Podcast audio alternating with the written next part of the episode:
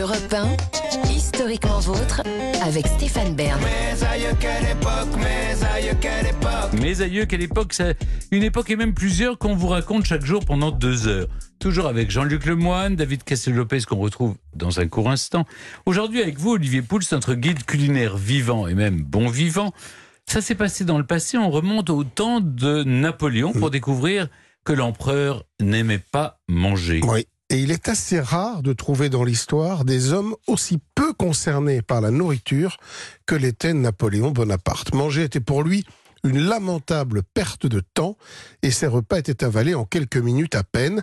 On dit que s'il avait pu déléguer le fait de se nourrir à quelqu'un d'autre, il l'aurait fait. Lorsqu'il était en campagne, Napoléon mangeait au mieux debout sur un petit guéridon, mais le plus souvent carrément sur son cheval. Il mangeait vite, mal, comme un cochon, dit-on, avec ses doigts et s'essuyait ensuite dans son uniforme. Pas très classe. Et lorsqu'il n'était pas en campagne, ses repas avec l'impératrice étaient à peine plus civilisés. Tout devait être expédié en 20 minutes. Il exigeait que seuls deux plats au maximum soient servis. Il mélangeait le salé et le sucré et quittait la table aussitôt la dernière bouchée avalée. Il avait de surcroît la phobie de l'empoisonnement et renvoyait immédiatement toute denrée qui lui paraissait un tout petit peu louche. Napoléon assume d'ailleurs cette frugalité. hein. Si vous êtes petit mangeur, venez chez moi, s'amusait-il à dire? Ouais, il y avait quand même des petits plats, qui, des mets qui pouvaient lui faire euh, plaisir quand même. Oui, oui, les, les lasagnes de sa maman, par exemple. Ah. Euh, il aimait aussi les œufs. Alors son seul essai culinaire fut d'ailleurs la réalisation, ou tout au moins la tentative de la réalisation d'une omelette qui lui a échappé au moment de la retournée qui a fini par terre. Alors s'il déteste la viande rouge et le gibier, il apprécie en revanche le mouton et surtout le poulet préparé à la marengo une recette créée en l'honneur de sa victoire éponyme dans une plaine du Piémont en 1800. Il s'agit d'un poulet ou de viande de veau. hein. Les deux sont autorisés. Ça, c'est le veau maringo, Oui, moi. parce qu'on Oui. dit le veau maringo aujourd'hui. À l'origine, cuisine c'était du beaucoup poulet. Au poulet, oui. Mm. Euh, agrémenté de sauce tomate, de vin, de cognac, d'huile d'olive. euh, bref, tout ce que son cuisinier avait pu trouver sur place au moment de la victoire. Alors, il appréciait aussi les dattes et mâchouillait des bâtons de réglisse une bonne partie de la journée. Côté boisson, l'empereur buvait du vin coupé à l'eau, bah oui, et sa préférence allait quand même vers le Chambertin, l'un des plus célèbres grands crus de Bourgogne. Plusieurs tonneaux d'ailleurs l'accompagnaient systématiquement lorsqu'il voyageait.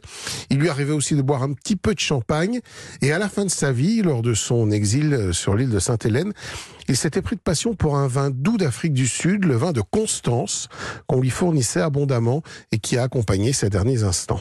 Pourtant, Napoléon avait parfaitement compris l'importance de la diplomatie culinaire. Oui, c'est là le paradoxe. Cet homme qui détestait manger savait qu'un repas pouvait changer le cours des choses.